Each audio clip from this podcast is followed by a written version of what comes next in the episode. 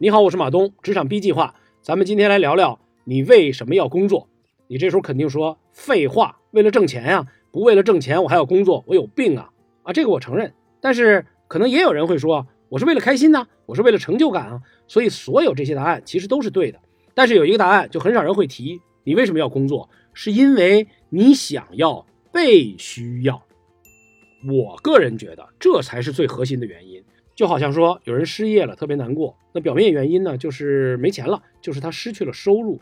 但是内心深处最最打击人的地方在于，我被解雇了，就表示这里不再需要我了。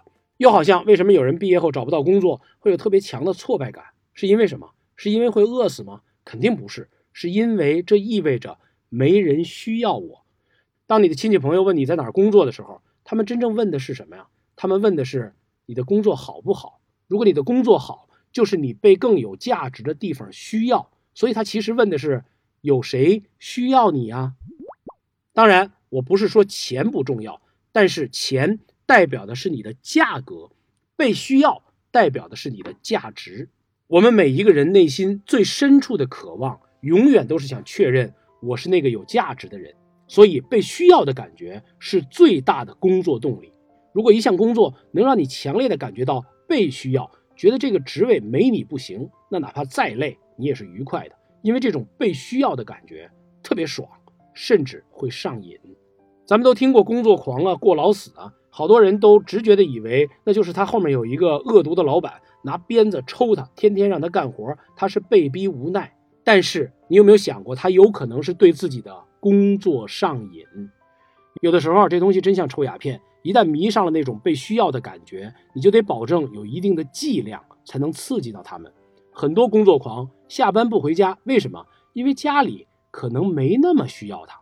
他不在家，小孩自己做作业，老婆自己看电视，猫都会自己舔毛。可是，在工作场合，所有人都需要他，离了他大哥就不行。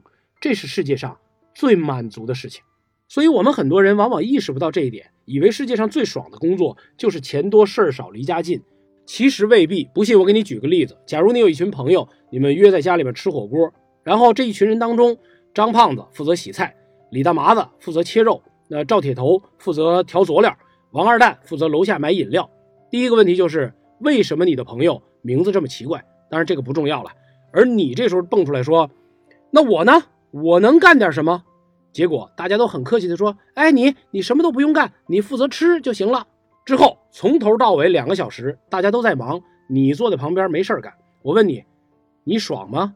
这么听着你会说，那我当然爽了，我就负责吃。但是如果你有过这种经验，我告诉你，你可能会如坐针毡。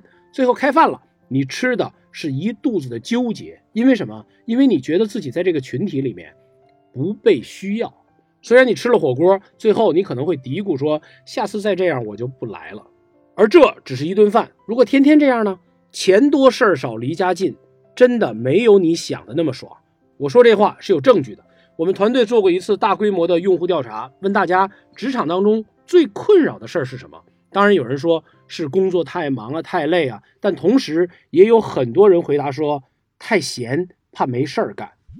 如果你是那个抱怨工作太忙太累的人，你就会觉得说这话就站着不腰疼，你是不是在嘚瑟？是不是炫耀？但是我相信这个有一部分是真话。因为在工作当中有几种情况是可怕的，比如坐冷板凳、被架空，或者干脆给你一个闲差，因为这都表示没人需要你，你对这个公司没什么价值。没价值有的时候比没有价格还痛苦。那些跳楼的人，十个里面有九个不是因为自己没价格，而是因为觉得自己的价值不在了。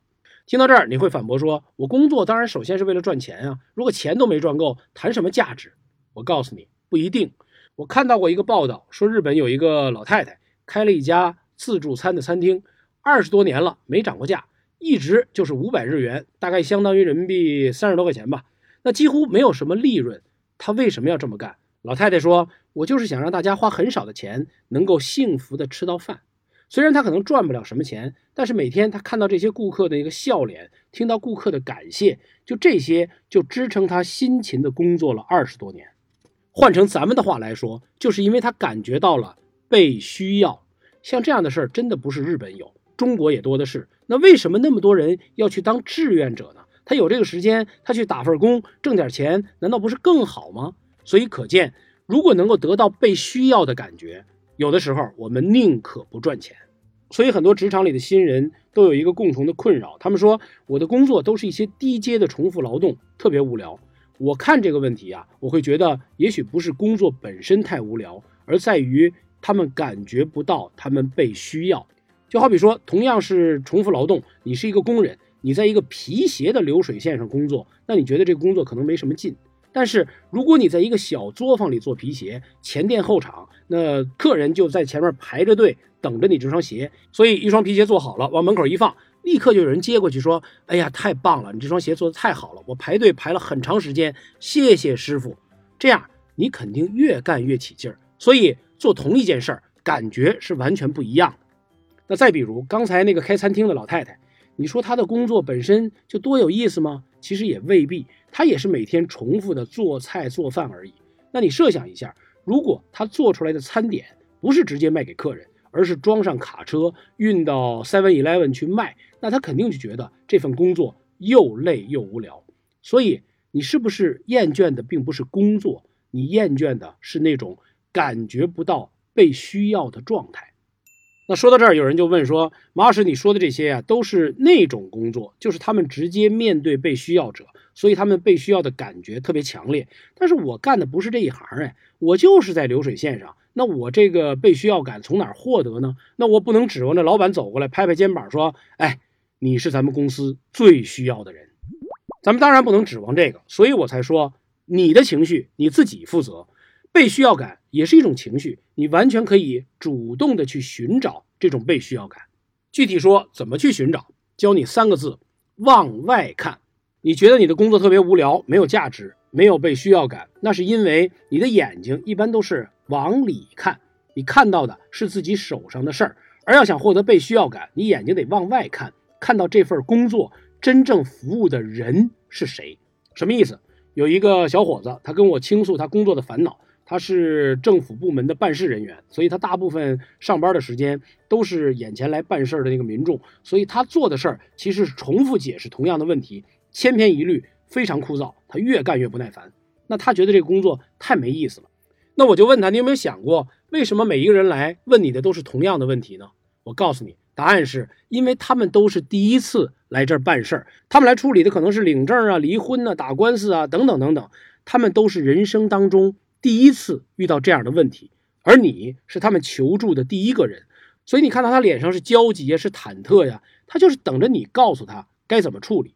所以当你意识到这一点，你眼前就不再是一片工作，也不再是一群人，而是一个一个等着你帮忙的人，你就能感觉到他们有多么的需要你。所以记得往外看，你才能发现做这份工作的真正意义。好，那最后留一道题：工作当中你有什么？被需要感，无论你是做什么工作的，把这种感受跟我们分享一下。那也谢谢大家，谢谢你们所有人的留言，因为对于我来说，这就是感觉到自己被需要的那一刻。我是马东，职场 B 计划，咱们明天见。